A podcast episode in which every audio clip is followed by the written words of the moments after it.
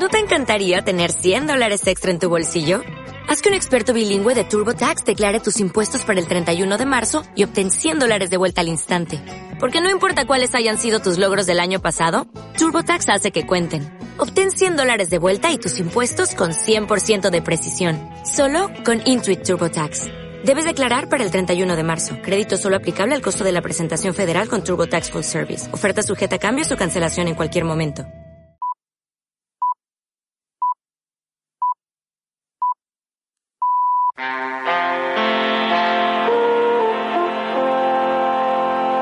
En el capítulo anterior. Lo único que faltaba es que aquí, que estamos todo el día hablando de la dictadura, de la corrección política, que ahora estos señoritos de la nueva derechona, ¿eh? cuando yo llevo 30 años jugándome el pellejo por esto, estos que han descubierto ahora lo que es la derecha identitaria, vengan ahora a darnos lecciones de valentía o de heroicidad. Y demás. mire, yo estoy aquí porque puedo opinar lo que quiera. Bastaría que después de estar denunciando el tiempo que llevamos denunciando la dictadura, la, la, el, el, el, totalitarismo ideológico de la izquierda, que ahora estos señoritos de la nueva derechona quieran imponerme a mí, a nosotros, cómo tenemos que pensar y qué opinión debo tener yo sobre vos. Ya es lo único que me faltaba.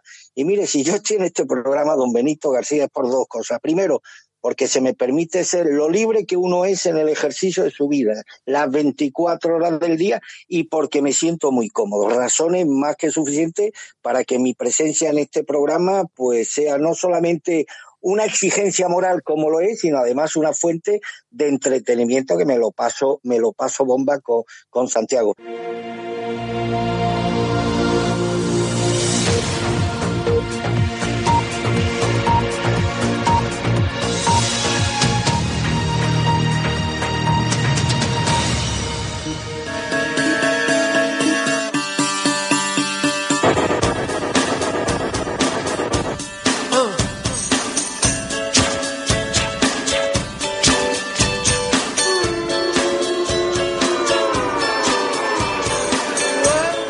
Escuchas Alt News, noticias alternativas en cadena ibérica, con Santiago Fontella.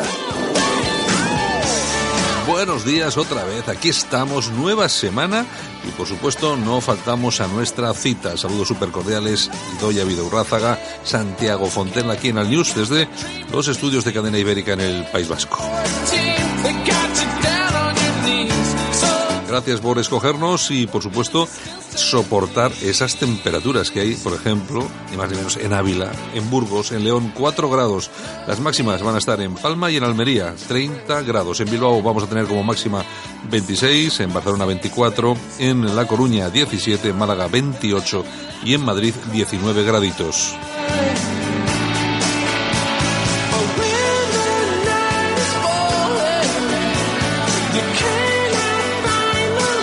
Las primeras ediciones de los principales periódicos llegados a nuestra redacción incluyen, entre otras, estas noticias en sus portadas. En el país, la sentencia del proceso abre un nuevo ciclo político. No sé, habrá que leer completo el artículo a ver a qué se refieren con eso de nuevo ciclo político, porque claro, es el país y el país. Sánchez hará una propuesta de gobierno 48 horas después del 10N, es decir, que ya dan por hecho que ellos van a ser los que van a ganar las elecciones. Luego, eh, claro, hablan de por ahí de pucherazo y bueno, algo tendrá que ver. Bueno, Simone Biles, la más grande.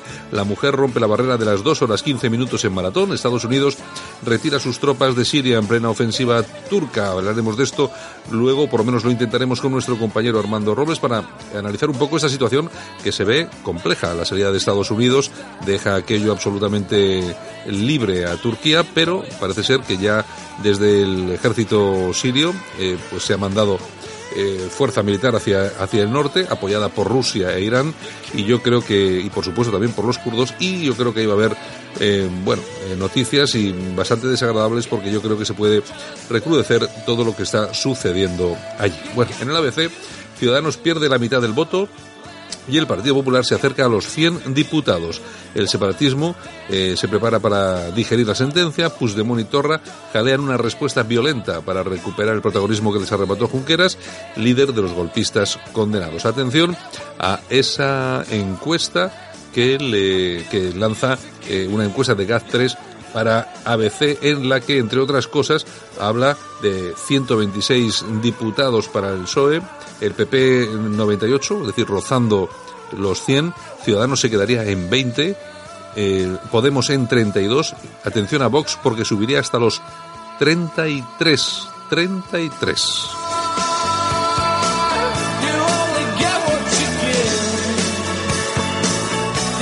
Y en la razón el Supremo deja en manos de toda la libertad de los presos, porque mm, así es, eh, cuando tenga lógicamente cuando estén en prisión, eh, como ellos tienen las competencias sobre esto, pues bueno, los vamos a ver en la cárcel, creo que ah, en la calle antes de lo que pensábamos. Los francos se reunirán hoy con el gobierno para la exhumación. Trump retira a los últimos mil soldados de Estados Unidos. Sánchez no ha contestado si dará privilegios a los condenados. Trump retira los últimos 500.000 soldados de, de Siria y John Kerry Newman, la armonía de la diferencia. Atención a esta portada de La Razón porque eh, tiene una entrevista con Albert Rivera Sánchez, no ha contestado si dará privilegios a los, a los eh, condenados. Muy interesante porque seguramente vamos a escuchar qué es lo que tiene que decir precisamente el candidato que, según las encuestas, más, más y más profundamente pierde el escaños en las próximas elecciones del 10N.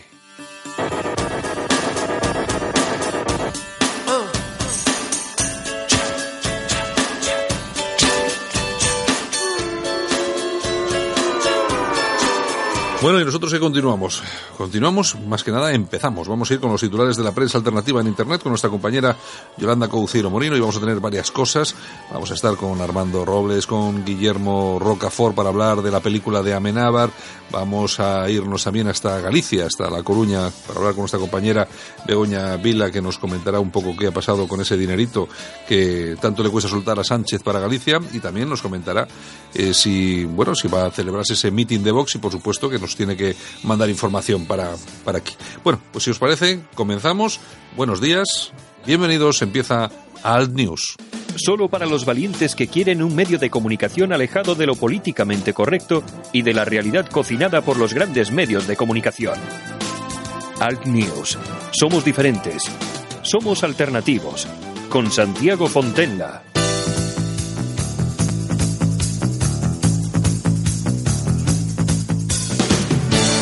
Ahora en Alt News, revista de prensa. Los titulares de los medios alternativos en Internet con Yolanda Couceiro Morín. Doña Yolanda, bienvenida, buenos días. Buenos días, estamos en la mitad de la del mes, bueno, del mes, del mes de octubre. sí, la mitad de la semana. la mitad del mes. estamos un poco La mitad del mes, 14 de octubre, buenos días. Es, lunes. Usted perdone, es que tiene una semana muy espesita, muy conflictiva. Mm. Espero que esta, sea, esta semana sea un poco más relajada. Bueno, sí, seguro que sí, más complicada que la otra no va a ser. No, no, todo puede empeorar. Sí, todo puede, todo puede empeorar, todo puede empeorar, eso también es ya verdad. Ya te digo. Bueno, Yolanda, ¿qué, tenemos por ahí? Pues mira, tenemos al rapero Hassel que ha quemado una bandera española, ¿cómo no? En un festival, el Festival Mur de Mallorca, por supuesto subvencionado por el gobierno balear, por supuesto por la socialista Francina Armengola. Bueno, eh, vamos a ver si lo preocupante no es que un tío de estos vaya y queme la bandera de España. No. Lo preocupante es que lo permita un partido como el Partido Socialista y y la subvención encima. Y que haya, que, bueno, aparte que le dé la subvención, pero que encima haya unos cientos de personas, porque no habría miles, que le aplaudan. Exactamente. O sea, vamos a ver, esto es, yo reconozco... sociedad enferma. Yo reconozco que en todos los países tiene que haber gentucilla de esta, pues que es antitodo y tal. Pero lo que pasa es que en España empieza a ser ya muy normal que eh, todas estas personas que representan la verdadera anti-España, que odian a España, la bandera, odian a todos los que nos gusta, yo que sé, el fino y, la paella. y, la paella. No, el fari, Fari, no me gusta. Pero bueno, pero joder, es que somos un país más raro que...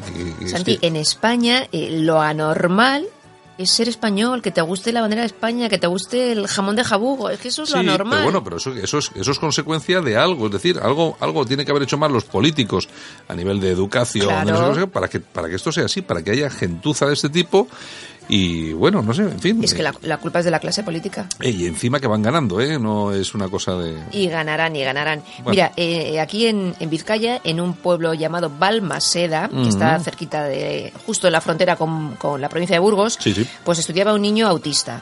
Mm. Y en el colegio, claro, estudiaba en euskera. Y claro, suspendía todo. Menos lengua castellana, suspendía todo. Pobre. Los padres al final, ¿qué deciden hacer? Bueno, pues cambian al niño al colegio, pero a Villasana de Mena, que es de la provincia de Burgos. Oye, el niño todo notables. Claro. Todos notables porque estudiaban en español, en castellano, o sea... Yo es que yo no tengo muy claro, vamos a ver, yo siempre, yo he sido un defensor acérrimo del, del vascuence, del euskera. Sí, pero no yo en creo, yo creo que es un patrimonio cultural español que hay que defender, que hay que promocionar. Vale, hasta ahí es todo claro. Pero lo que no puedes hacer es obligar a... Y luego, que hay que pensarlo con seriedad. Es decir, esto no es ningún ataque a nada, pero hay que pensarlo con seriedad. Vamos a ver, ¿para qué sirve eh, mañana, el día de mañana, a tu hijo, para qué le sirve hablar euskera si no es para relacionarse aquí Para Eh, trabajar con- en el gobierno vasco. E- Efectivamente, Claro. eso iba. Si no es para relacionarte aquí con alguien que hable más, que, que, por cierto, los que usan usualmente, los que utilizan usualmente el euskera aquí son un 10% de la población máximo, pero y si no fuera porque te lo obligan para Claro. los trabajos, Sí, que luego que puntúa más. que luego entras allí y todos los funcionarios hablan en, en castellano, que es una cosa de tal, ¿para qué sirve el euskera? Tú te vas a trabajar a Estados Unidos, vas a viajar a no sé dónde, ¿para qué te sirve? Sea, es que el problema es ese, porque claro, el español sí te sirve. No, pero te y el sirve, francés. pues lo que decimos, te sirve para mm, trabajar en el gobierno vasco, en Osakidecha, la sanidad pública vasca Claro. y, y poco más. Exacto. Y poco más. Bueno. En fin. Bueno, nos vamos a la tribuna del País Vasco.com y continuamos. La plataforma Hablamos Español prepara una denuncia contra el Colegio de Abogados de Barcelona por discriminación. Resulta que iban a dar una conferencia eh, con Gloria Lago al frente, que es la presidenta, que también iba a, participar Cayetana Álvarez de Toledo. Y bueno, allí eh, pues parece ser que hubo una bronca impresionante, que no les dejaba entrar a la gente y tal. Y después de la bronca y todo lo que hubo allí, una hora y media después empezó la charla, claro, con la mitad de la gente que Claro. ya se había, Claro, que se había ido ya. se había y- ido. Pero la gente está cansada ya de no de esperar, sino de que haya líos, problemas, tal. Pero al final, bueno, pues es lo que. Pasa lo que ahora pasa. tú fíjate, el colegio de abogados. De abogados de Barcelona, O sea, exacto. imagínate tú que no habrá abogados eh, que no sean separatistas, pero bueno, en fin. a callar, siempre a callar y a mirar para otro lado. Así nos va. Así no va. ¿Qué tenemos? El diestro.es. Muy bien. Aquí tenemos a otra colega de aquí de Santurce, Anabel Alonso. Bueno, vaya que, que sigue con sus gracias y bueno, acaba haciendo el ridículo. Ya sabes que el otro día el paracaidista que se cayó ahí en la farola. eh, No se cayó en la farola. Bueno, Pegó, va, pe- pegó. en la farola, Pegó. tuvo una mala caída de, con un golpe de viento y, y parece ser que, que, bueno, eh, aquí la amiga Anabela Alonso dijo en un tuit algo así como que iba de farol. Y claro, pues le han caído leña porque ella se cayó en la entrega de los fotogramas hace ya un tiempo y bueno, pues también iría de farol la, iba- la iba- amiga Anabel Alonso, Iba de ¿no? farol o de gin tonic, no o de muy gin tonic también, otro farol, Sí, exactamente. es que, oye, yo de todas formas te voy a decir una cosa. Tú, las de Santurce, es que vaya cuadrilla, vaya cuadrilla. Tú no, fíjate, no me compares, por Dios. Vamos a ver, vamos. A ver. En de Santurce, Anabel Alonso.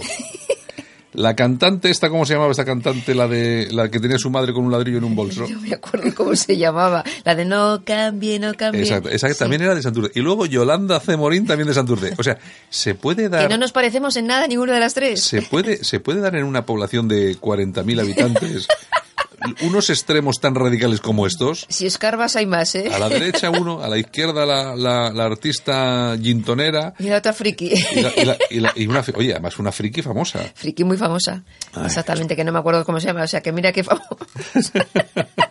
es que se ha cambiado tantas veces de nombre que al final ya no me acuerdo con cuál empezó. Era como Zafiro o algo así, o no Eso sé. era uno de los últimos. Sí. pero-.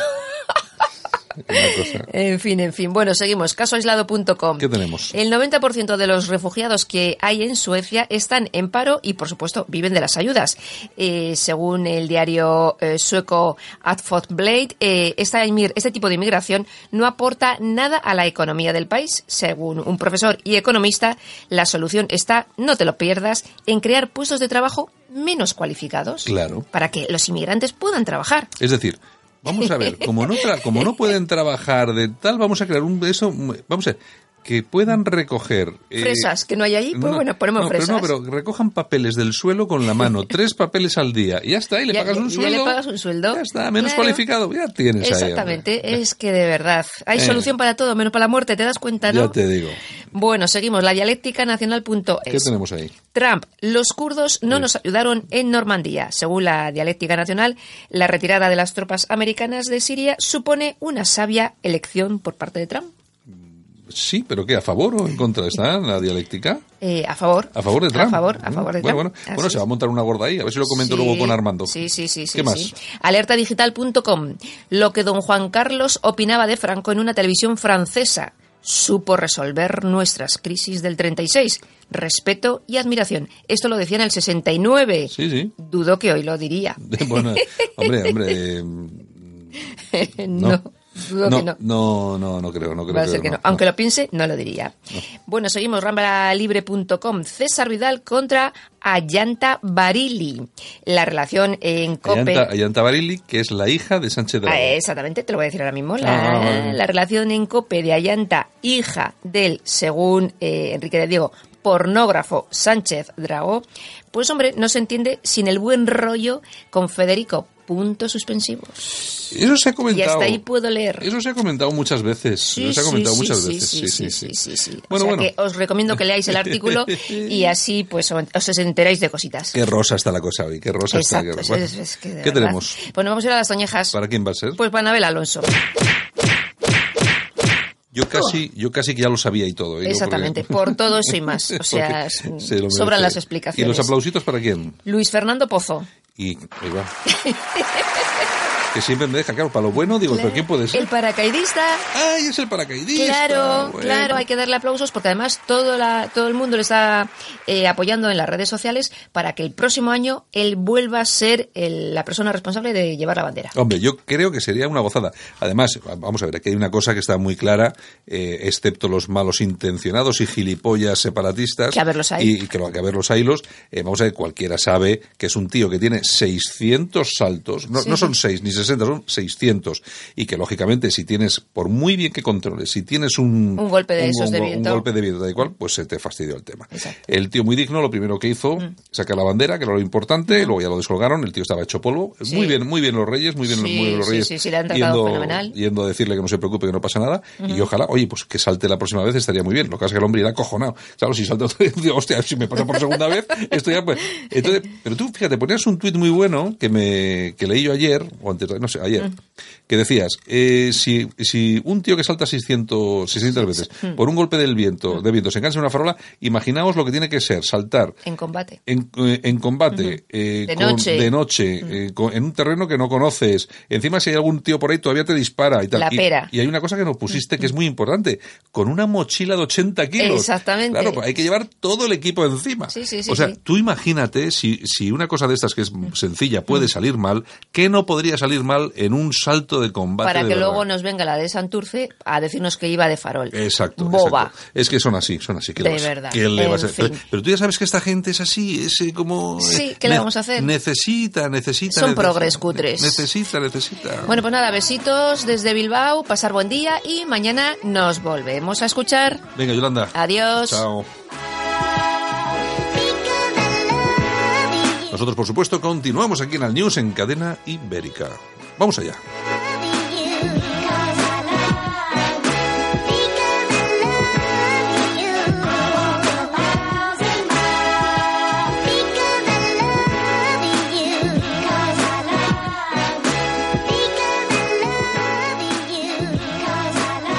Solo para los valientes que quieren un medio de comunicación alejado de lo políticamente correcto y de la realidad cocinada por los grandes medios de comunicación.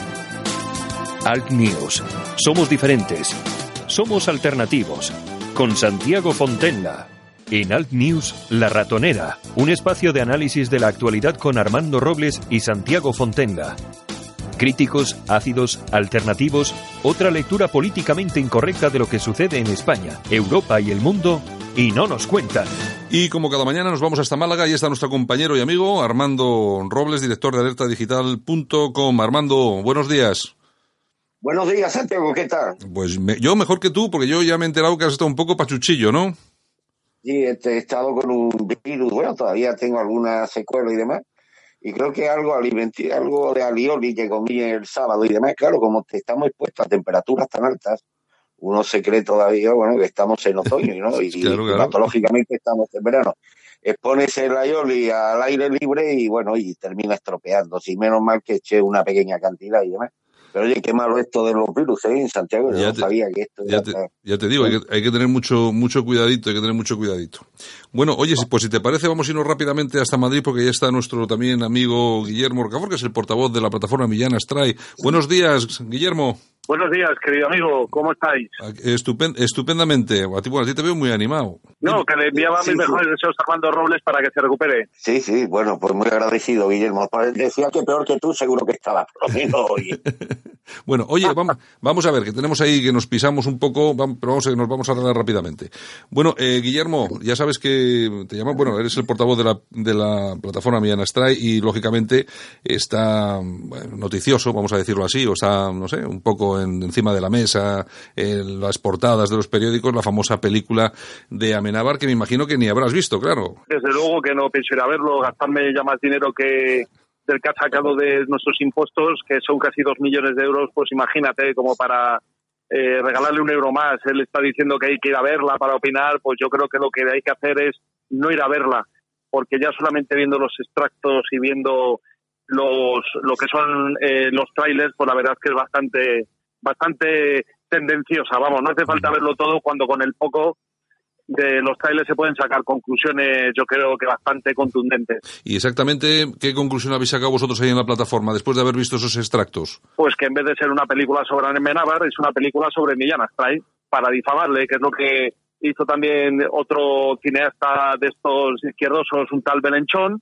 que hizo una película sobre eh, sobre perdón eh, Unamuno, en Fuerteventura y, y, el tema central era Millán Astray. Han hecho de Millán Astray el centro de pues de sus vidas y de la vida de Unamuno, cuando Unamuno es lógicamente muchísimo más grande y mucho más pleno que, que un simple intercambio de palabras sin ninguna trascendencia, ¿no? Pero ya sabemos que la, la extrema izquierda en España se mueve por mitos y estos además se viven, viven también por subvenciones, porque está todo subvencionado, con lo cual pues es una maquinaria de información que, que bueno, que al final lo que hace es contaminar el cerebro de la gente y, bueno, y que siga la fiesta, ¿no? Que es lo único que les interesa, la pasta. El otro día comentábamos aquí en este, en este programa sobre este mismo asunto, eh, me recordaba Armando Robles que había una fotografía que creo que incluso que el que la encontró fuiste tú, no sé si ese es, el dato es exacto, pero es una fotografía... Bueno, fue un miembro de la plataforma, fue un ah. miembro de la plataforma, la verdad es esa. Bueno, pero, de la plataforma patriótica, sí. Vale, pero la cuestión es que en esa foto se ve que después de todo este lío que nos han montado, eh, vemos ahí a los dos, a Unamuno y a Miana Strike, que se despiden cordialmente, se dan la mano. Eh, Armando, que eso es lo que comentamos aquí, ¿verdad? Sí, sí, una tergiversación de los hechos acontecidos en el Paraninfo de la Universidad de Salamanca, que este pájaro describe como un acto heroico y casi apocalíptico por parte de Unamuno, y luego se ve en la fotografía la cordialidad con la que Millán Strike saluda a un amuno en la misma en la misma puerta antes de introducirse en el coche. Luego, como una semana después, cuando fallece un amuno, también hay otra fotografía muy reveladora donde se ve a falangistas con camisa azul portando el féretro del escritor bilbaíno. Sí, bueno, eh, al final de todo eso poco se habla ahí en esa película. Lógicamente, mm, que pase sin, sin dejar rastro todo este asunto, Guillermo. Pues sí, la verdad es que además es que ha cometido, sacó el otro día la ABC una noticia de 18 errores históricos en la película. Yo creo que podíamos sacar con un poquito de esfuerzo cientos de errores, porque él se basa, se basa en una invención literaria de un eh, propagandista del Frente Popular, Luis Portillo, que crea un relato literario completamente ficticio en el año 1941, cinco años después.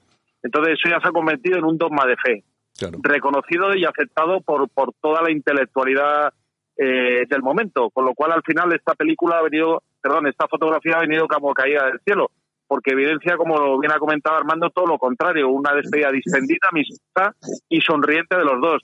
Eh, no, es eh, creíble que después de ese hipotético y, dramático enfrentamiento se despedieran de esa manera tan cordial y tan sonriente. Vamos, es que en última instancia, pues es como vive la extrema izquierda en España, de mitos, de mentiras, pero bueno, ya vemos cómo este se les ha caído, ¿no? Lo que pasa es que ellos se agarran pues a un mito porque realmente es su, es su modus vivendi, es su subvención, es su prebenda, es su justificación de su inutilidad. Entonces ha creado pues un sainete, una caricatura, porque en última instancia al final refleja pues a Franco y a Mirasay y eran tan tan burdos y tan patanes que van y luego eh, pues ganan una guerra, ¿no? Entonces verdaderamente incomprensible, ¿no? Pero bueno, sí, porque hay, hay, una, hay una frase que me llama mucho la atención de, de Amenábar que dice, Franco amaba profundamente a España, pero estaba dispuesto a cargarse a la otra media. O sea, no, eh, sé, eh, claro, es que uno aquí oye unas cosas que, le, que se le, hombre, le, le, le, le, da la vuelta un poco a todo, lo tergiversa todo, ¿no? En todo caso, vosotros, toda esta pelea, yo no sé si va a acabar en algo, vais a denunciar, vais a, estáis en ello, hay algún tipo de movimiento con todo lo que ha montado este tío en la película, lo que ya ganasteis el famoso tema de las placas en las calles, ¿no? Sí, eh, efectivamente, nosotros primero, por responder a la primera cuestión, nosotros hemos pedido que devuelva la, subvención, porque el guion lo ha vendido como original y ha conseguido, como digo, unos dos millones de euros y es una es un copiazo de un fake, ¿no? Con lo cual, lo que tiene que hacer es devolver la subvención, porque esa subvención hay que dedicarla a fines verdaderamente sociales, no a, la mentira de, la memoria histórica. Y con respecto al tema de las placas, pues sí, hemos ganado eh, sentencias, procedimientos administrativos, pero es que ahora resulta que el alcalde de Madrid pues no quiere reponer la placa. ¿eh? O sea que ha estado, está de alguna forma manteniendo la misma posición que Manuela Carmena, con lo cual pues es verdaderamente decepcionante, ¿no? Porque en última instancia lo que se ve es que la derecha viene a confirmar las políticas de la de odio y de rencor de la extrema izquierda, ¿no? En última instancia pues los héroes están abandonados y nos toca unos cuantos antiguos legionarios, veteranos legionarios, pues el defender la verdad en total desamparo, quiero decir, porque es que todo el mundo se pone perfil y como que realmente a todo el mundo le resbala, ¿no? Lo cual es realmente bastante triste, pero bueno, eh, ayer te con, eh, o sea, quiero decir, eh, el día de la España, el 12 de octubre, estuvimos eh, unos cuantos veteranos legionarios y fuimos con un retrato muy grande de Miguel ahí y fue un, un, motivo de gran satisfacción ver cómo la gente pues seguía fotografía con él, cómo lo identificaba, o sea, cómo, cómo sigue manteniendo todavía ese cariño por parte de la gente a pesar de todos los ataques que son continuos. Pero es que ya estamos hablando de ataques institucionales, porque la subvención se la dio en el 2017 el gobierno de Mariano Rajoy, en la derecha, ¿no? en última instancia, lo que quiere la derecha es borrar todo referente patriótico. O sea, hay una, como una especie de comunión de intereses entre el odio de la extrema izquierda y el interés de la derecha en que queden ellos como los únicos, eh, vamos a decir, paladines de la Nueva España cuando la Unidad de España pues ya se defendió gracias a hombres como Miguel Astray, ¿no? Eh, Armando, tú fíjate, fíjate cómo son estas cosas, que es Manuela Carmena, es la extrema izquierda la que retira las placas de Millán Astray y de otros patriotas, la retira de las calles de, de Madrid, resulta que esta asociación eh, gana en los tribunales los contenciosos que tenían y ahora resulta que ahora que es el alcalde del PP, el PP es el que no quiere poner las placas. ¿Qué es lo, qué es lo que pasa, Armando? Pero bueno, vamos a ver, Santiago, ¿qué le vamos a exigir al PP? ¿O qué le vamos a exigir? ¿Qué le podemos reprochar a Carmena? Que ya sabemos su ideario. Eh, es un, ideario de odio hacia, hacia todo lo que representa el universo de valores de personas como Guillermo. Yo apelo en este caso a Guillermo Rocafort en su condición de caballero legionario del tercio gran capitán primero de la Legión de Melilla. El acuartelamiento del rostro gordo de Melilla es a la Legión lo que Wembley al fútbol o, o Wimbledon al tenis. ¿Qué le podemos reprochar a Menávaro, a Carmena, querido Guillermo? Tú que has sido legionario, si se celebra el acto conmemorativo del 99 aniversario de la Legión en Ceuta y el coronel jefe del tercio de aquella localidad se le olvida nombrar el nombre del fundador, Francisco Franco, esto es tan inverosímil como celebrar el 7 de julio en Norteamérica y que al presidente de Estados Unidos se le olvide mencionar el nombre de George Washington. ¿Qué le podemos exigir a Menábar y a Carmena y a toda esta patulea cuando el coronel tercio de la Legión en Ceuta es incapaz de evocar el nombre de Francisco Franco en un acto conmemorativo de la institución militar que el genial militar ferrolano fundó junto a Millán Astray y el teniente coronel Valenzuela? Bueno, eh, yo para ser justos, yo creo que tampoco vamos a tener que, no tenemos tampoco que sacar un poco las cosas porque realmente de quicio, porque realmente la figura de Millán y de comandante Franco en la Legión es respetada y venerada, en la Legión es activo, quiero decir, o sea que, a lo mejor que en un discurso no se haya hecho una cita expresa, eso no significa que hay infinidad de discursos donde son constantemente mencionados, vamos, quiero decir que también hay que ser un poco equitativos en ese sentido, ¿no? Y no dar una imagen, yo creo que tampoco es ajustada a la realidad porque son personas que son respetadas y veneradas en el cuerpo, ¿no? Entonces, no lo habrá citado en este discurso porque yo no lo he oído, pero sin duda en otros son permanentemente citados en, en, muchos motivos y circunstancias, ¿no? De hecho, dan nombre a unidades, quiero decir, o sea, la, su presencia está permanente, ¿no? Entonces, bueno, yo tampoco le daría mucha importancia, querido Armando, a esa cuestión. Bueno, pues eh, Guillermo, pues nada, te dejamos en esta mañana. Gracias por haber estado aquí con nosotros en los micrófonos de Cadena Ibérica, en Al News. Y bueno, nada, mucha, mucha, mucha, suerte, seguir ahí en la pelea. Bueno, tampoco hace falta que os lo diga, vosotros sois legionarios, no hace falta que nadie os anime, que ya, tenéis de por sí bastante ganas de guerra, pero bueno, que eso siempre es necesario y siempre hace falta patriotas que, que, den la cara, como vosotros. Muchísimas gracias a los dos y nada, seguimos en la pelea, ¿eh? Y un fuerte abrazo a todos los oyentes. Muchísimas gracias. Un abrazo. Alt News, un espacio para el análisis de la actualidad, las entrevistas más incisivas y las tertulias más comprometidas. En Alt News, las opiniones de los más relevantes protagonistas de la información alternativa.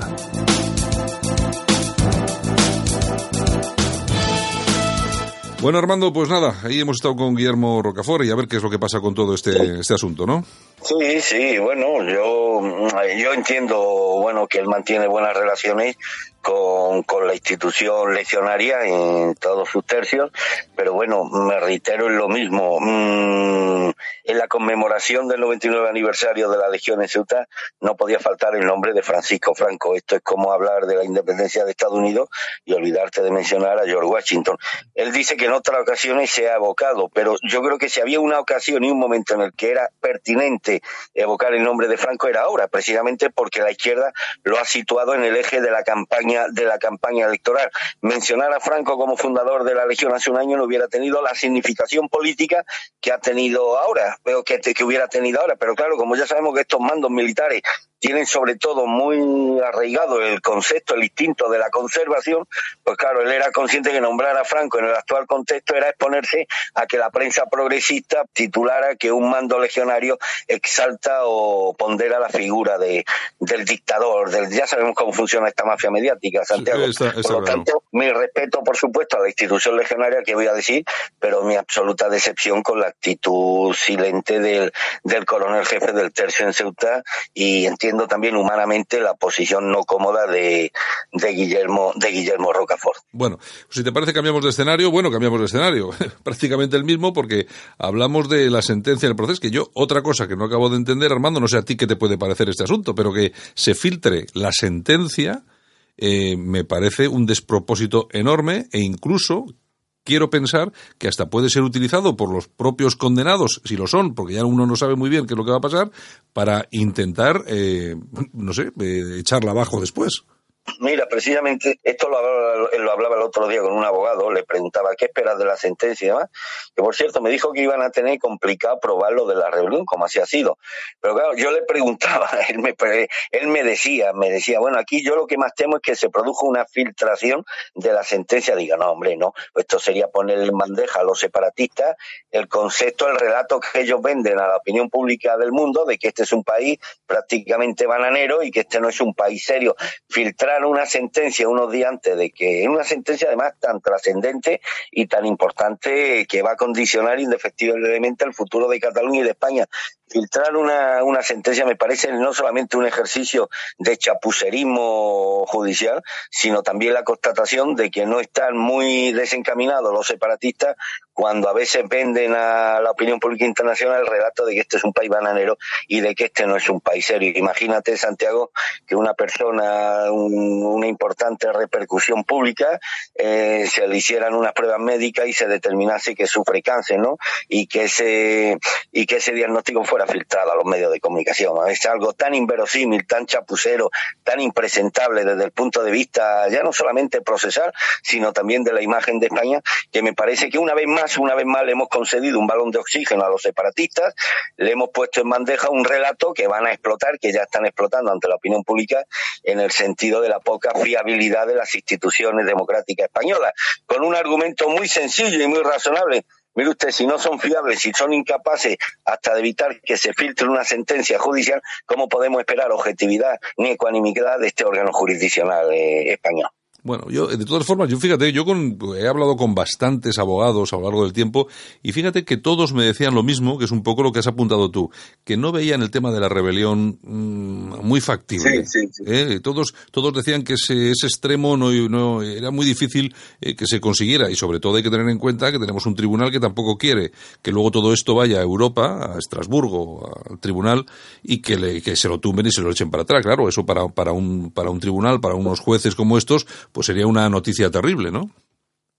Sí, mira, el, el caso de la rebelión se hubiera circunscrito, se ha circunscrito exclusivamente a lo que ocurrió frente a la Consejería de Economía cuando los líderes, los dos líderes, tanto de ONU como de ANC se, se subieron en un furgón de la Guardia Civil y bueno, y algunos dicen que instaron a que instaron a la, a la, a la, a la masa que se manifestara y otros que lo que hicieron fue pedir calma. Mira, hay un principio en derecho penal que yo creo que los abogados de la, los abogados de la defensa lo han utilizado muy acertadamente, introducir la duda, introducir mm. la duda en el tribunal y ante la duda pues siempre prevalece el derecho a la inocencia, en este caso de, del acusado. Yo que seguí casi todas las sesiones de juicio, a mí me generó importantes dudas si hubo, si hubo, si hubo rebelión, ya que todo se circunscribió a esas fatídicas horas frente a la Consejería de Economía, donde estos dos líderes, eh, tanto de ANC como de Unión, sí pudieron, eh, sí pudieron eh, probar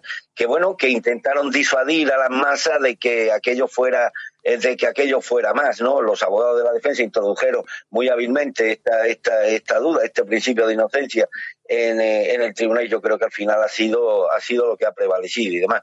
En cualquier caso, bueno, pues no, yo creo que, supongo yo que las penas se darán a conocer en el día de hoy. Si estamos hablando del delito de sedición, el ordenamiento penal español establece pena de entre cuatro y ocho años, suponiendo que se establezca la mayor, ocho años más dos años por malversación de, de fondos públicos, yo creo que yo creo que el que más pena va a acumular se va a enfrentar a penas de cárcel de no más de 12 años, Santiago. Yo creo que sí, y estando como están las cosas y sobre todo dependiendo eh, prisiones de, de, la Generalitat de Cataluña, pues me imagino que estarán en la calle, pues como ha pasado con el hijo de Puyol, que le habían caído seis años y en dos meses pues ya está disfrutando de la butifarra en casa. Y una cosa que a mí me, me, me ha desconcertado es que la Fiscalía intentó que el Tribunal Supremo admitiera admitiera la, exigencia de que los condenados, los presumiblemente condenados, no pudiesen disfrutar de ningún tipo de privilegio penitenciario, penitenciario hasta que no cumplieran la mitad de las penas, lo cual fue rechazado por parte del tribunal lo que me hace pensar, Santiago, que no es descabellado interpretar que dentro de unos años pues veremos a estos pájaros ya disfrutando de sus primeros permisos penitenciarios y recorriendo las calles catalanas en, en los de multitudes. Bueno, ya veremos a ver qué es lo que pasa. Bueno, vamos a ver si esta semana, yo no sé si hoy sabremos algo, pero yo creo que esta semana ya es absolutamente claro que sí que vamos a conocer definitivamente cuál va a ser la sentencia. No creo que nos vayamos a sorprender demasiado con todo lo que se está comentando, entre otras cosas. Perdón, perdón, perdón, Santiago. Sí, no, que, decía que entre otras cosas porque me imagino que todo este, todo este, esta filtración ha sido, bueno, se, realiza bajo unos intereses muy concretos, eh, sobre todo de Pedro Sánchez, que es el que está negociando eh, absolutamente todo para ver, para luego, desde luego, negociar con los separatistas catalanes. Eso no hay, no hay vuelta de hoja. Mi opinión es que esta filtración ha sido promovida por Pedro Sánchez pues para contener un poco la, la, respuesta devastadora que algunos han vendido del mundo eh, separatista en el sentido, bueno, es que condena tenía que haber, pero dentro de las de las condenas previstas ha sido sin duda la más la más liviana y la que más responde a los intereses personales de los encausados. Yo creo que ha sido una filtración deliberada, lo cual nos prueba que estamos en manos de un presidente absolutamente inescrupuloso, de un auténtico alocado que antepone antepone sus cálculos electorales y sus intereses políticos a cuestiones de fondo que entran en un gran riesgo para, para el Estado, como es la filtración de una sentencia judicial unos días antes o dos días antes de que oficialmente se produzca. Mm, bueno, oye, si te parece, vamos, antes de acabar, vamos a, vamos a, tratar un temita que a mí sí me interesa y es lo que está pasando en Siria. Ha entrado Turquía en el juego, ha entrado en Siria, Bashar al-Assad eh, ha lanzado a sus tropas, a, sus tropas hacia el norte de Siria, aprovechando el vacío porque Estados Unidos se va de allí, tiene aproximadamente, o tenía mil efectivos que los saca de allí inmediatamente. Lo que pasa es que ahora empiezan a comentar, eh, empiezan a salir estos comentarios de que Turquía, la operación turca no va a ser tan pequeña como parecía, sino que va a tirar hacia el sur. Eh, no sé si estamos aquí ante un conflicto de más envergadura entre Turquía y Siria. Eh, lo peor de todo esto es que Turquía tiene las manos libres para actuar en la región debido sobre todo a la cobardía y al laissez-faire de las instituciones europeas. Yo creo que este caso define como pocos la actitud, la, la, la, la, absoluta, la absoluta irrelevancia de la Unión Europea como espacio de cooperación y de búsqueda de la paz. Tú escuchas a los dirigentes europeos y parece que la UE han sido creadas como espacio de cooperación para evitar precisamente conflictos como el que tienen lugar ahora en la, en la zona. Y lo peor peor de todo esto es que esta calculada ambigüedad y esta calculada cobardía por parte de la Unión Europea de impedir o de ser incapaz de impedir que se produzca una auténtica, una auténtica crisis humanitaria en la zona, como de hecho ya se están produciendo. 300.000 civiles sirios se han tenido que ver obligados a abandonar sus hogares. Turquía está actuando con total impunidad, con la presencia de la Unión Europea que está aterrorizada que Turquía cumpla, la amenaza que formuló Erdogan la pasada semana de que cualquier interferencia europea lo interpretaría como una declaración de guerra y que por lo tanto ordenaría la evacuación a Europa o el traslado a Europa de los cientos de miles de inmigrantes ilegales que hay actualmente en suelo, en suelo turco. Esto ya revela lo que es la, la, la Unión Europea, un, retrete multicultural de países pequeñitos y mal avenidos y sobre todo sin ningún peso en la política en la política internacional y es lógico que Estados Unidos que siempre ha estado históricamente metido en todos los fregados pues quiera estar expectante quiera ver eh, cómo, cómo, cómo, termina o por dónde transcurre este esta esta crisis que se ha abierto en la zona antes de tomar una decisión. Pero insisto si tenemos que eh, que establecer el más severo correctivo no tendría que ser, no debería ser a otra parte, que la Unión Europea, un país que antepone antepone que ha sucumbido al chantaje al chantaje turco y permitido una de las mayores catástrofes humanitarias que se pueden producir en la región en los últimos de los últimos años. Pues el, el, gobierno sirio ha llegado a un acuerdo con las milicias kurdas, que lógicamente son el objetivo de, de, Turquía, aunque ahora parece que va a ir más allá. Y bueno, y cuentan, lógicamente, aparte de con el ejército leal a Bashar al-Assad, que es, que es prácticamente todo, eh, pues con sus principales soportes, que son Rusia e Irán. Yo imagino que entre, entre esos cuatro, pues yo creo que pueden hacer frente perfectamente perfectamente a Turquía. Pero luego también tenemos otra serie de noticias, como por ejemplo la salida americana. Eh, la primera consecuencia ha sido que eh, han escapado más de mil yihadistas de Estado Islámico de un, de, un, centro donde estaban, donde estaban ahí presos. Imaginaros la que se puede montar ahí entre una cosa y otra. Yo me imagino que estando Rusia ahí, la cosa es seria. Bueno, y bueno sería que esos yihadistas no terminaran llegando a Europa o regresando a Europa, Santiago. Bueno sería. Pero bueno, el gran objetivo de esta operación militar turca, no nos engañemos, es, eh, son los kurdos. Los kurdos, un pueblo con el que Turquía mantiene una enemistad secular y, múltiples escaramuzas a lo largo de, la, de los últimos años, pero nunca como ahora había habido una operación militar en toda regla pues para extirpar uno de uno de los granos que ha tenido siempre Turquía en la región, que es el pueblo turco. Como siempre, los intereses geoestratégicos de Rusia, de Irán, incluso de, Arabia Saudí van a pesar mucho a la hora de la resolución o no del conflicto. Y bueno, yo estoy expectante sobre el papel que va a desempeñar Rusia, cuyo ya sabemos que cuyos intereses con, Siria son muy fecundos y estoy muy interesado en saber cuál va a ser la aportación rusa en este tablero geoestratégico donde se dilucidan cosas tan importantes, no solamente para la región, sino también para Europa. De hecho, insisto, no hay que olvidar que Turquía está haciendo, está acogiendo actualmente a cientos de miles de inmigrantes ilegales por un acuerdo alcanzado con las instituciones comunitarias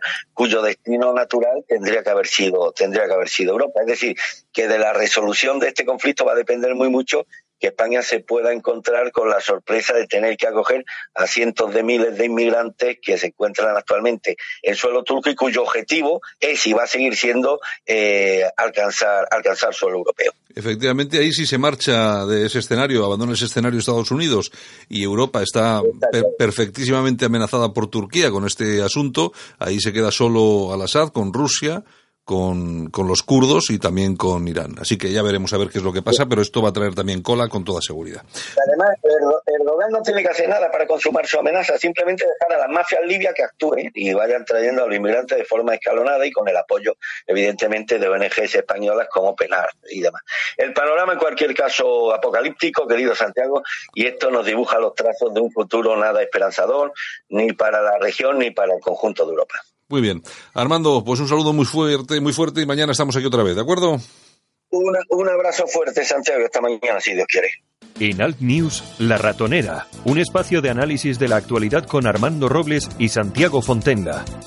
Críticos, ácidos, alternativos, otra lectura políticamente incorrecta de lo que sucede en España, Europa y el mundo, y no nos cuentan. Alt News un espacio para el análisis de la actualidad, las entrevistas más incisivas y las tertulias más comprometidas. Y esta mañana que nos vamos hasta La Coruña y está nuestra compañera Begoña Vila de Radio Universal y también de Cadena Ibérica, por supuesto. Begoña, buenos días. Buenos días a todos. Bueno, ¿qué tal por ahí? Bien, me imagino, ¿no? Como siempre, bueno, en Galicia nunca se está mal, si es verdad. No sé, no sé ni para no, qué. Se está fenomenal. Claro, está, eh, eh, con, con, mal tiempo de lluvia, pero bueno, bien, estamos muy bien. No sé ni para qué pregunto, Begoña, no sé ni qué para. bueno, oye, vamos a ver, tenéis, tenéis por ahí, bueno, hay un par de cositas que te quería comentar. En principio, que me aclares un poco cómo está la situación del desbloqueo financiero con Galicia. Parece ser que ha sido parcial, sí. parece que ahí se debían un montón de millones, pero solamente el gobierno central ha soltado unos poquitos solo, ¿no? Sí, mira, eh, os voy a, a, a, contar, primero voy a hacer así una breve introducción antes de meterme en el tema del, del desbloqueo. Ajá, muy bien. Y, eh, bien, yo creo que este mes eh, de octubre mm, está siendo para nuestro presidente de Galicia, Núñez Feijó, pues un mes en el que tiene que hablar con claridad. Él es necesario que hable con claridad. Es decir, ese escoramiento que tuvo ahí detrás, y luego os cuento, por, os digo por qué viene eh, este speech, ese escoramiento que tuvo ahí atrás hacia la izquierda, uh -huh. que, que, que, hablaba de la gran coalición, PP, PSOE, bueno, pues aparte de no hacer mucha gracia en el Partido Nacional, eh, en el gallego Regulín, eh, pues ahora ya habla de elecciones y no de coaliciones. Hace poco dio unas declaraciones, un medio de comunicación que dice es tiempo de elecciones y no de coaliciones. Uh -huh. pues bien, eh, ¿Por qué? Ahora eh, a él le toca Galicia, es decir, el, desbloqueo, ya vio que el escoramento a la izquierda no le sirve absolutamente para nada, ¿eh? para nada con la izquierda, y le toca trabajar para Galicia como lo ha hecho siempre y desde, desde, desde su partido sin ningún escoramiento. Bien, eh, el líder nuestro, ya sabes, eh, sabéis que exigió, fue el único líder gallego que exigió al gobierno de Sánchez, de Pedro Sánchez, ¿eh? Que abone a Galicia 700 millones de euros que le corresponde a esta comunidad autónoma. Muy bien. Lo, lo, lo curioso de todo es que el bloque nacionalista gallego, los nacionalistas gallegos, grandes defensores de Galicia, de los servicios públicos y de pa, pa, pa, pa. Bien, y el PSDG, PSOE, ¿eh? gallego, ¿eh? no es que se pusieran de perfil, es que se pusieron de espaldas. O sea, la callada por respuesta. Entonces, os voy a contar lo que tuvo que hacer Núñez Feijó él solo. Vamos, uh -huh. el gobierno gallego solo. Primero, o sea, para, para, que, lo para que lo entendamos todos en, en pasos y sin hablar de, de, de, de, cosas técnicas, ¿no? Porque si no, nos podemos. Sí, nos, nos, liamos. Exacto. Primero, Feijo pide que paguen al, al, gobierno central, que pague lo que le corresponde a Galicia, que son los 700 millones. Mira qué fácil. Bien. Pues Sánchez, ¿qué le dice? Que no, porque los presupuestos están prorrogados. Muy bien. ¿Qué le dice Feijó? Feijó aporta un informe jurídico donde desmiente lo que dice Sánchez. ¿Qué le contesta Sánchez? Sánchez dice tener un informe, el famoso informe de la abogacía del Estado, que contradice el informe jurídico de Feijó. Pero ¿qué pasa con ese informe de la abogacía del Estado? Que nadie lo vio. Nadie lo vio. El país publica que existe ese informe de la abogacía del Estado, pero lo publica, pero no, no, no, no lo vemos, el papel no lo vemos. Eh, esto eh, se solicitó, es, el Feijó solicita el informe de la Abogacía del Estado, fíjate que lo solicita el 26 de agosto, o sea, estábamos todos en veranito, ¿eh? Y él ya lo solicita en verano, muy bien. Bueno, pues eh, el 27 de agosto, el 27 de agosto, la ministra ¿eh? dice que bueno, que el informe, que no lo tienen escrito, que ese informe se basó en informes verbales, ¿eh? que no se podía verbalmente, ¿no? Y que esperaba recibir en breve el informe escrito. Bueno, Nunca más, no como llegó. decimos aquí. O sea, no, no, llegó. no, no llegó. Y aún encima, ese mismo día, el país rápidamente publica que ha tenido acceso al informe de 13 páginas de la Abogacía del Estado que acaba de ver, hablando la tesis del Ministerio de Fomento, de, digo, de, de la ministra, eh, ay, de la ministra Montero. Eh, no, no, lo vimos ese informe. Muy bien. Esto eh, a 27 de agosto, vale. ¿Qué pasa? que Sánchez convoca elecciones, ¿verdad? Venimos del verano, todos refrescados, otra vez, todos a elecciones. Bien. Y entonces Sánchez convoca elecciones y dice, bueno, ahora voy a pagar una parte. A todo esto, los socialistas gallegos y el bloque nacionalista gallego y las mareas y más toda la, to, toda la jerga, ¿eh? calladitos. O sea, Galicia, cero, no les importaba nada. Muy bien. Entonces Fijo dice, entonces si se podía pagar, ¿por qué no se paga toda la deuda en vez de entera? ¿No? Sí, sí. Pues muy bien. Pues entonces, ¿qué le dice Sánchez? No, no. Eh, Sánchez va a pagar la liquidación, o sea, porque claro, los titulares ahora socialistas son el, desbloqueo de cuatro mil y pico millones ya eh, para las comunidades autónomas. Mentira, porque mira, Sánchez paga a Galicia, en el caso de Galicia, que es el que yo sé, paga la liquidación del 2017 ahora, ahora mismo, que son 130 millones de euros de los 700, ¿eh? Como estamos tan cheos de, dinero, pues eh, solo nos paga eso. Muy bien. Y deja las aportaciones del 2018 para pagar en el 2020. Entonces, ¿qué pasa? Que solo va a recibir la comunidad gallega 138 millones de los 700 millones que nos deben. ¿Qué nos deben?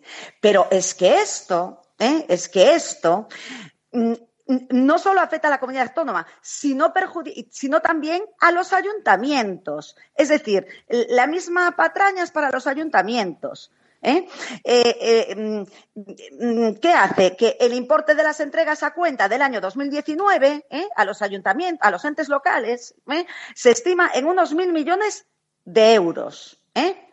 O sea que solamente, o sea que solamente paga una parte, punto y final, y todo lo demás se va viendo. Paga una parte a las comunidades autónomas, pero luego también están los ayuntamientos que también, y tampoco. Y entonces eh, eh, los, entes locales, diputaciones provinciales y administraciones locales, pues no pueden cubrir el no, pueden cubrir eh, las, subidas de sueldos de los de los funcionarios, los transportes públicos, el personal laboral, en fin. bueno, o sea que entonces, entonces Begoña hizo una buena labor el el amigo Feijó, ¿no? Pero vamos a ver, pero es que si no llega a ser, ¿eh? Si no llega a... Ah, y otra cosa, y Feijó el 4 de septiembre, ¿eh? Feijó el 4 de septiembre del 2019, o sea, ahora, ¿eh? Mm, em, em, da una batería, o sea, mm, registra ¿eh? una serie de preguntas ¿eh? em, al Ejecutivo Socialista, ¿vale? Por escrito y le dice, ¿por qué? Una pregunta, porque el gobierno no cumple con sus obligaciones, callada por respuesta. Dos, ¿para cuándo el dinero? Callada por respuesta. Y tres, ¿cuánto? Entonces, ahora, a un mes de las elecciones, dijeron esto. Entonces, los titulares son, ya es el desbloqueo. Mentira, no es el desbloqueo. Y después, aun con todas estas zancadillas que le ponen al, al gobierno gallego, el gobierno central, que no sé qué problema tienen con Galicia, ¿eh? Pues la Junta, es verdad, la Junta no ha renunciado a presentar el presupuesto para el 2020. Fíjate qué suerte, ¿eh? Con el fin de proteger las cuentas de Galicia de la inestabilidad y la inna, ¿cómo se dice? Ineptitud, ¿eh? eh de, ineptitud, o como se diga, porque es que ya no sé, de, del gobierno central, del gobierno socialista de Pedro Sánchez. Bien, y aún así el techo de gasto puede aumentar en Galicia, pues eso, pues de libre disposición, 300, creo que son 311 millones de euros, son creo que 50 millones de euros menos que el, año anterior, pero bueno, por lo menos tienen 300 millones de libre disposición, ¿no? Entonces, mm, eh, mi speech del principio venía a que lo de hablar, claro, mm, eh, Feijó, que eh, yo creo que ya creo que el gobierno gallego se tiene que dejar de experimentos con la izquierda, ¿eh? de escorarse tanto a la izquierda, ¿eh? porque hasta ahora no han tenido beneficio ninguno, ¿vale? Y además que no son socios de fiar absolutamente para nada.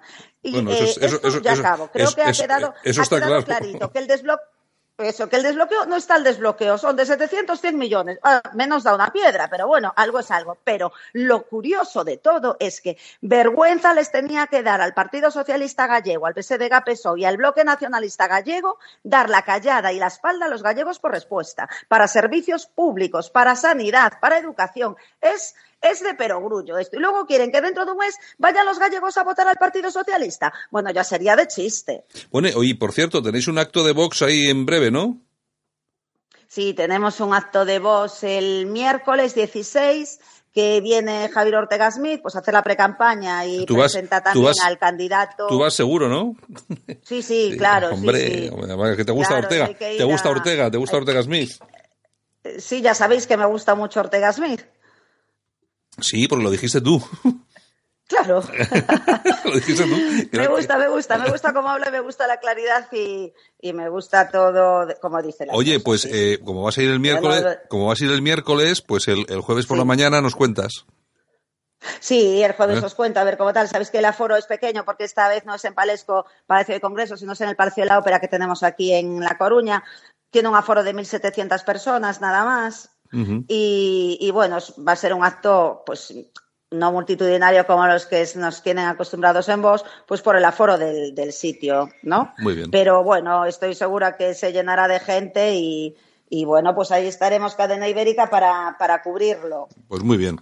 Pues nada, ya hablamos el jueves entonces. Muchas gracias y nada. Venga. Gracias, por haber estado con nosotros y nos, nos, escuchamos el jueves, ¿eh? A ver si tienes que tener alguna declaración de Ortega Smith, o sea que... Bueno, a ver, a ver si, si esta vez también la, la, logro. Venga, un abrazo. Begoña, gracias. Un abrazo, hasta luego, adiós. Begoña Vila desde Radio Universal en La Coruña, en Cadena Ibérica con esas últimas noticias en Galicia que también son interesantes. Y por supuesto, a ver si el jueves nos trae esas noticias sobre ese acto de Vox. Ella va seguro porque además le encanta. Bueno, vamos a, vamos a continuar. Estamos en Al News en Cadena Ibérica. Alt News, un espacio para el análisis de la actualidad, las entrevistas más incisivas y las tertulias más comprometidas. Alt News, información y opinión diferentes. Analizamos la actualidad desde otro punto de vista. Escúchanos en Cadena Ibérica.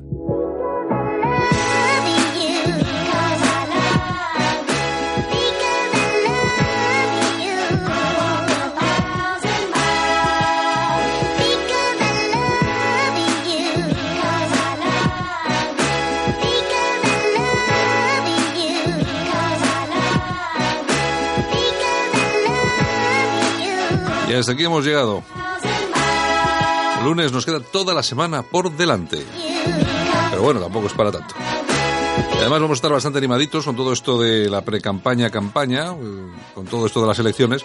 Vamos a tenerlo bastante entretenido, vamos a poder disfrutar un poco y además como se está poniendo la cosa internacional también bastante cruda, pues la verdad es que vamos a tener bastantes temas para o de los que hablar y para analizar.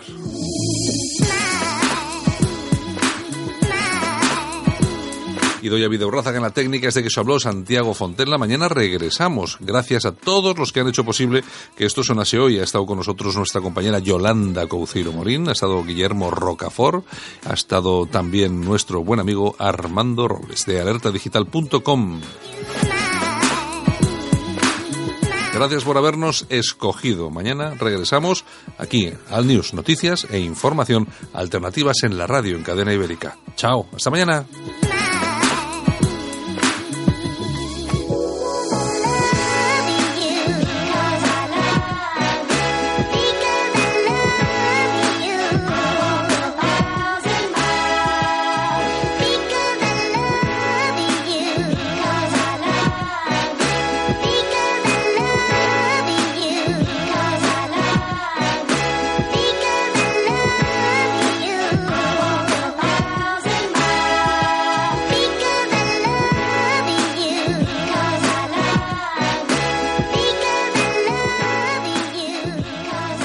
Para los valientes que quieren un medio de comunicación alejado de lo políticamente correcto y de la realidad cocinada por los grandes medios de comunicación. Alt News. Somos diferentes. Somos alternativos. Con Santiago Fontenla. Reducir su consumo de luz y gas natural es posible gracias a Carvisa Energía, empresa líder en la comercialización de gas natural y electricidad Compruebe cómo ahorrar hasta un 15% de su consumo final de energía solo por convertirse en cliente de Carvisa Energía. Llame al teléfono 900-103-376 para realizar el cambio de contrato de forma gratuita, personalizada y en tan solo 48 horas. O consulte nuestras tarifas y servicios en carvisaenergía.com. Escuchas Alt News, noticias alternativas en cadena ibérica con Santiago Fontenla.